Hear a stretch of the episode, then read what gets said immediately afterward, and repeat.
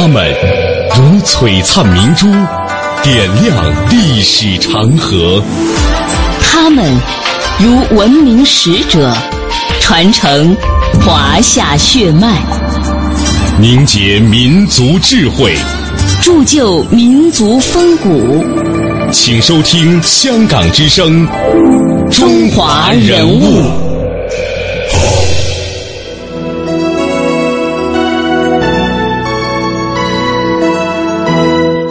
品读中华人物，启迪智慧人生。各位好，我是郑博。大家好，我是君阳。欢迎各位锁定中央人民广播电台香港之声数码广播三十二台的《中华人物》。今天的节目呢，我们将带领香港的听众朋友们走进“古今医学大家”这个系列。中国古代就有很多的医学家，他们因各自对中医药发展的贡献而名垂青史。比如说，三国时代的大医学家，呃，神医华佗，同时呢也是中医外科的鼻祖。还有东汉末年被人尊称为医圣的伟大的医学家张仲景等等。那么到了近代呢，又出现了中国卓越的。妇产科专家之一王淑珍，还有毕生从事医疗教学和科研工作，对发展中国放射学事业做出了重要贡献的荣独山等等等等。那么今天我们就把时间回溯到唐代，我们一同走进唐代的一位著名的道士、医药学家，中国乃至世界史上伟大的医学家和药物学家，被后人誉之为药王，许多华人奉之为医神的孙思邈。人物穿越时空，人生启迪智慧，人文润泽心灵，人性彰显力量。香港之声，中华人物，为你细数那些被历史记住的名字。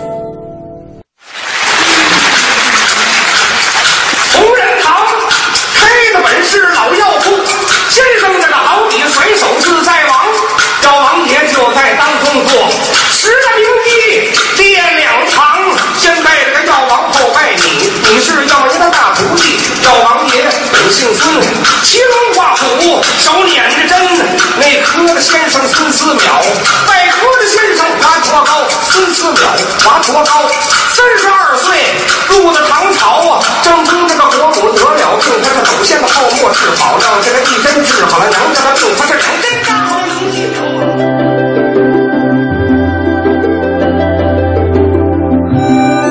您刚刚听到的是传统曲艺形式快板同仁堂的片段。快板里描述的这个药王爷，他本姓孙，骑龙跨虎，手捻着针。说的正是唐朝的药王孙思邈。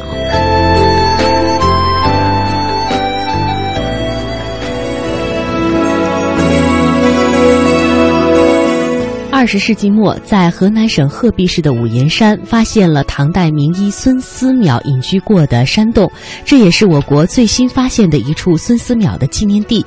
孙思邈，他是今天陕西的耀县人，是隋唐时代著名的医生，是中国在医药实践当中年龄最长的一位医学家，医术高明，学识渊博，关怀百姓的病痛，深受百姓的爱戴，因此呢，被后世称之为是药王。许多人呢奉。之为神医，在陕西耀县的五台山，在晚清时也因此而更名为药王山。在《旧唐书》当中有这样的记载：孙思邈七岁就学，日诵千余言。说的是他虽然体弱多病，家道贫寒，但是读书那是相当的刻苦。七岁开始上学，日诵千余言。他青年的时候研究老子、庄子等百家学说。在十八岁的时候立志学医，逐渐在医学上有了很高的造诣。而在药王山上，孙思邈也留下的遗迹啊，呃，非常的多。当地的群众呢，讲起孙思邈的故事也是如数家珍。在纪念他的大殿的墙壁上，也记载了许多孙思邈为百姓治病的故事。对于病人，他不问这个贫贱富贵。啊，不分昼夜寒暑、饥渴疲劳，都是一心赶救。有这么一次，他在路上看到几个人抬着棺材在前面走，从这个棺材里边啊滴出了几滴鲜血，后面跟着一个老婆婆，伤心的大哭。这个情况当时就引起了孙思邈的注意。他走上前一问，才知棺材里的死人是因为难产刚刚死的老婆婆的这个独生的女儿。而且他坚定地告诉老婆婆说：“这个产妇并没有死。”于是他想开棺抢救，看到这个产妇脸色蜡黄，一一丝血色都没有，同死人没有什么两样。但是，一摸这个脉搏呢，还在微微的跳动。孙思邈当即选定了一个穴位，只扎了一针，不一会儿，产妇就苏醒了过来，而且胎儿也顺利的产下。看见母子得救，大家十分的感激，齐声称颂他的医术高明。那么，在历代名医图赞当中是这样记载的：唐孙真真人方药绝伦，扶危拯弱，应效如神。在唐朝，长孙皇后难产，众太医都无计可施。这个时候的孙思邈前去救治，令皇后平安的生下了太子。唐太宗当时是龙颜大悦，赐他入宫做官。但是呢，被孙思邈婉言拒绝了。以后呢，他多次被应召入宫做官，但是他不羡慕荣华富贵，始终隐居学道，行医救人。孙思邈熟读经史，博通医源，在医学上集众家之长。他融儒释道为一体，以百岁之身、古稀之年，写下了名垂千古的医学巨著。他这样写道：“人命至贵，有贵千金。”因此，这两部医书名为《千金药方》和《千金义方》。两部千金方各三十卷，总结了唐代以前众医家的医论、医方、针灸、实质、导引等内容，共计二百三十二门，和方论五千三百首。千金一方有一百八十九门和两千九百首。千金药方对于中国医学的发展有着极其突出的贡献。首先说的是孙思邈一改医术归类混乱的这种历史，医术呢以五脏六腑来分类。这一方法一直延续到明清时代。他开篇首列的《妇人方》三卷，也是我国第一部妇产科专业的文献。另外，在儿科，呃，还有儿科、耳鼻喉专业以及呃伤骨科专业、营养卫生学、美容术、老年病等方面，也有着完整精辟的论述。特别是在养生保健、预防医学方面，孙思邈继承了《黄帝内经》当中的治胃病的优良传统。接下来，我们来听听中华医学会医学史会委员，也是中华。呃，中医药学会养生保健分会的常务理事周一谋先生的评价：他也不是空中楼阁，那也是主要根据《黄帝内经》的某些论述，在自己的补充发挥来的。而且他前面有一段呢，整个的把《黄帝内经》的有关养生的论述，都照抄无误的放到前面，然后呢再发表自己的看法。书中如此系统、完整、实用的预防医学理论，在孙思邈之前没有出现过。《千金药方》当中记载了一些常用药，时隔有一千三百多年，今天的中医临床还在使用。比如说温脾汤、温胆汤、独活寄生汤、紫雪丹等等。其中这紫雪丹呢是一种丹药。孙思邈他是一位炼丹家。但是他炼丹不是为了让自己长寿，而是为了给百姓治病。孙思邈炼制的丹药有很多种，其中呢，他用参剂来治疗疟疾，效果非常好。后来这种办法还经阿拉伯西传，在欧洲都有较大的影响。人物穿越时空，人生启迪智慧，人文润泽心灵，人性。彰显力量，香港之声，中华人物，为你细数那些被历史记住的名字。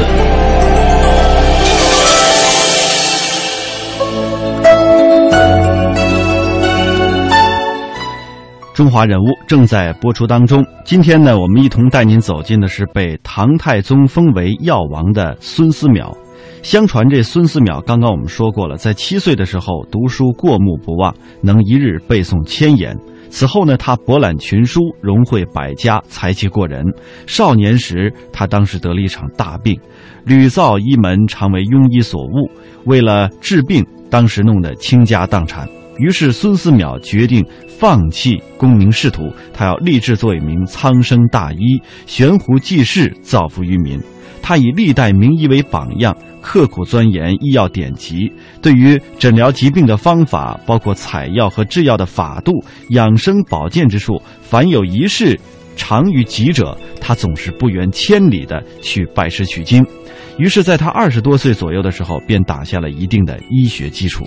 到了隋文帝的时候，孙思邈的学识才气已经是名满京城了。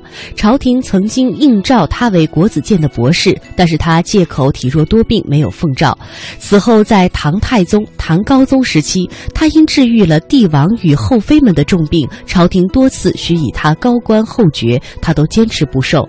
为了避免朝廷征召和工厂的纠官场的这种纠缠，他深。身着道袍，游医四方，居无定所。到了晚年，才隐居在华园五台山的太玄洞，潜心研究医术，总结前人和自己治病的经验。大约是在公元六二五年前后，孙思邈写出了《千金药方》三十卷，后又续写出了《千金一方》三十卷作为补充，两部著作合称为《千金方》。为什么称之为是千金方呢？药王庙又是怎样诞生的？关于孙思邈一生当中最为卓著的两部著作《天千金药方》和《千金一方》，对后世有哪些重大的影响呢？接下来我们通过一段纪录片一起来了解。孙思邈说：“人命之重，有贵千金，一方济之，得于于此。”也就是说。救人一命价值千金，故以《千金方》作为这本医学著作的书名，并将《千金方》刻在一个石柱上，公之于世，为人所用。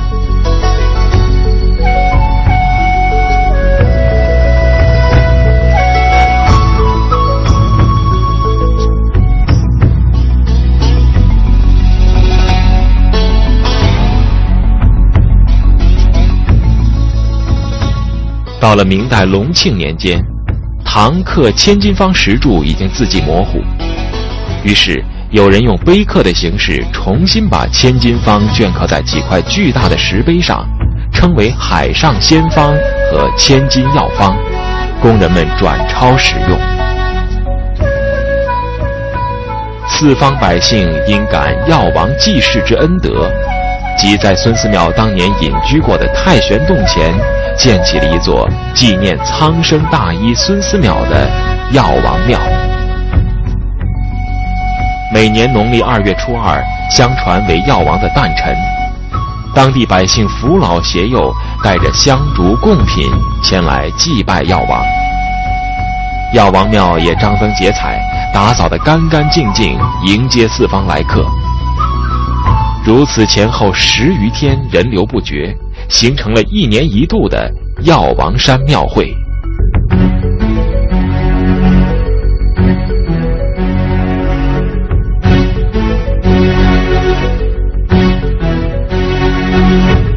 孙思邈一生杰出的贡献，集中体现在他的《千金药方》与《千金义方》这两部医学著作之中。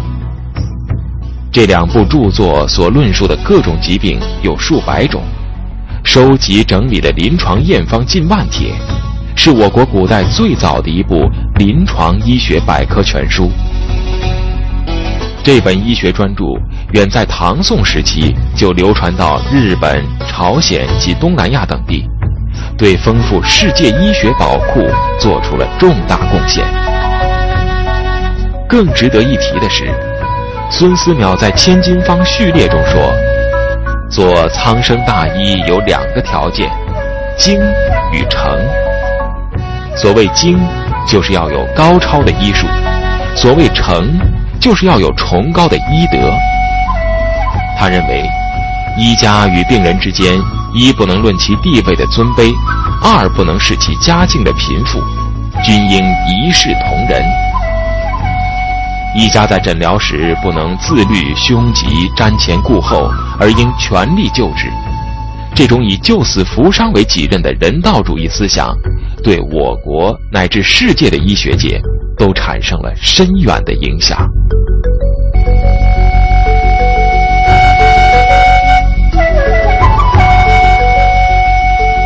自隋唐以来到宋元明清。历代帝王及广大百姓对药王孙思邈都推崇备至，敬仰有加。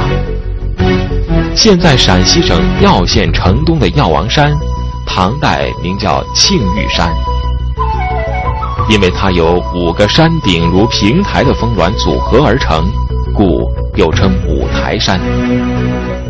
相传这里就是苍生大医孙思邈的隐居处，因而当地百姓多称呼它为药王山。原来的那两个山名就逐渐的被人们遗忘了。药王山到处可见歌颂孙思邈功德的牌坊、匾额、楹联、碑碣，以及一石桥、南安、拜真台、魁星阁、依天门。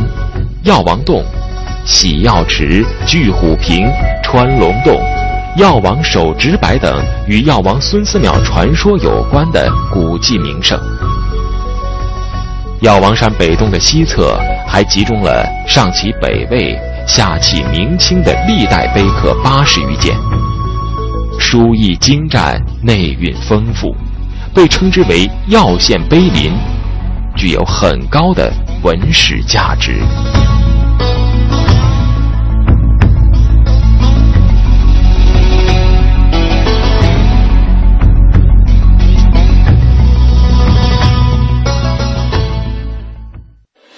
溯华夏五千年，英才辈出；激扬文字，书写风流；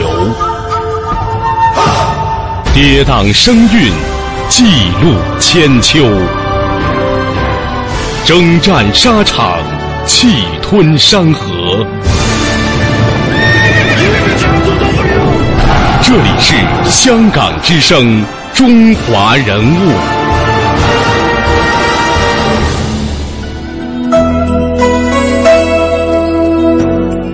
有学者说过，说两部千金方在中国世代相传，千余年来被重刻近千近百次。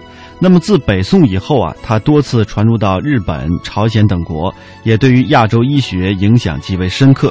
千金方九世纪其实已经传到日本了，在公元九百八十二年，丹波康赖的医心方当中引用了千金方四百八十一条。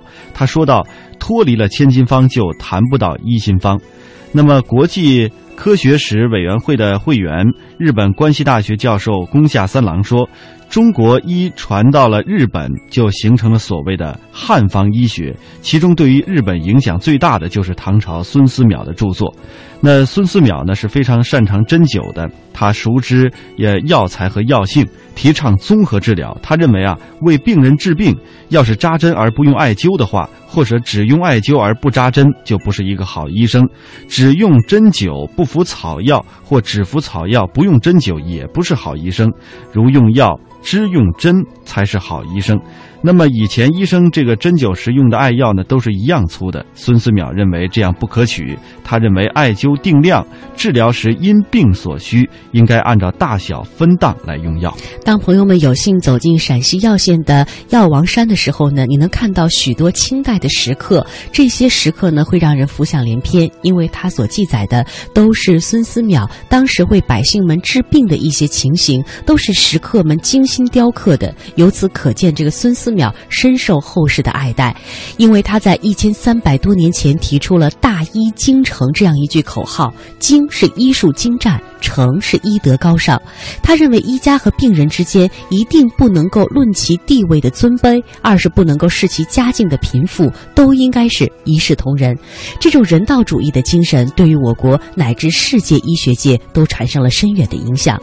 认识药王孙思邈，我们除了要了解他的历史和贡献，更要挖掘他所处的时代的特点和文化背景，分析他的思想成因，见贤思齐，追慕楷模。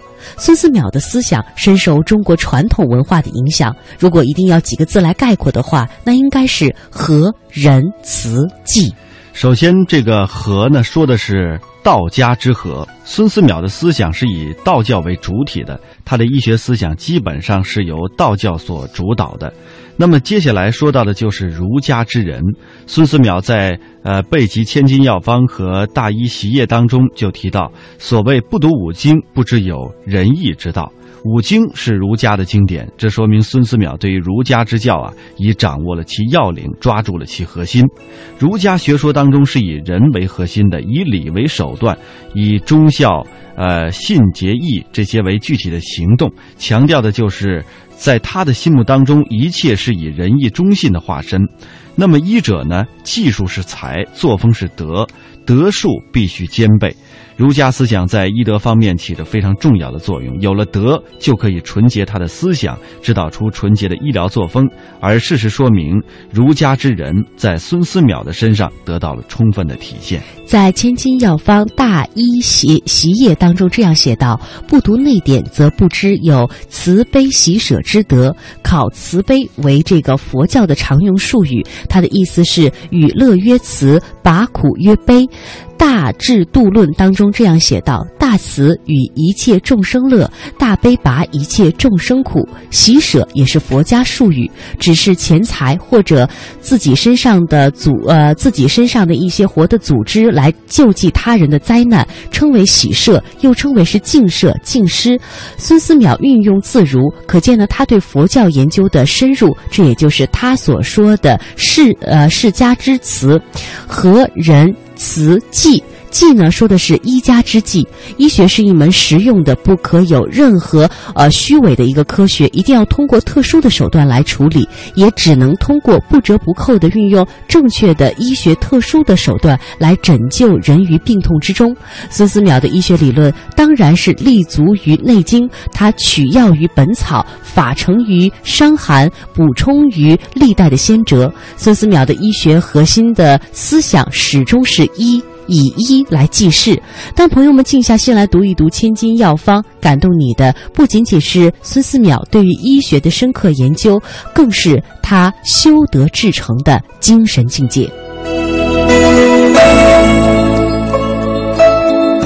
人物穿越时空，人生启迪智慧，人文润泽心灵，人性。彰显力量。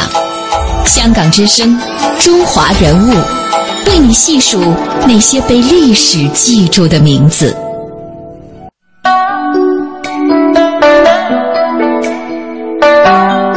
有学者把孙思邈的精神核心归纳为：人命至重，名利至轻，习业至精，修德至诚。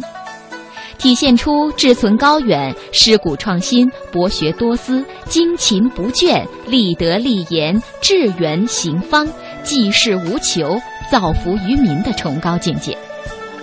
成书于战国时期的我国第一部中医理论专著《黄帝内经》明确提出：“天赋地在，万物西备，莫贵于人。人的生命是最宝贵的。”乐于生存是人的天性，所以人之情莫不勿死而乐生。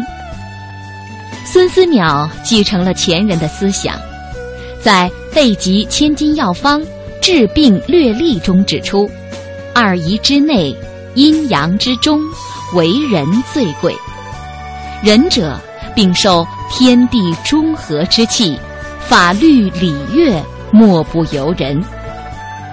在《备急千金药方·养性》中有进一步指出：人之所贵，莫贵于生。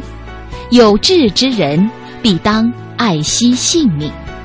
他认为，生命对于每一个人只有一次，应当倍加珍惜，以全其天年。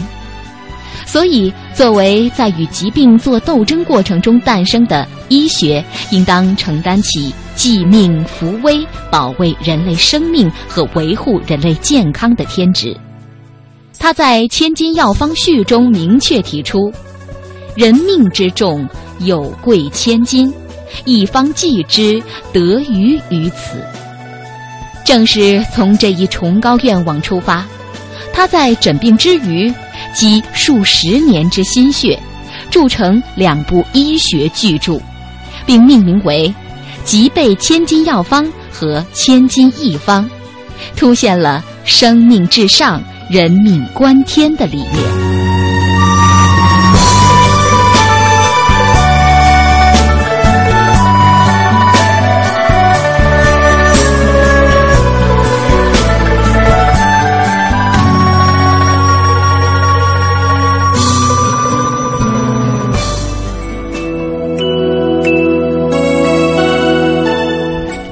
医精诚，精湛的医术，高尚的医德，让我们记住中国隋唐史上功名卓著的伟大医药学家孙思邈。也欢迎各位在每天晚上的七点三十分收听《中华人物》的重播。明天上午的节目，我们再会。明天再会。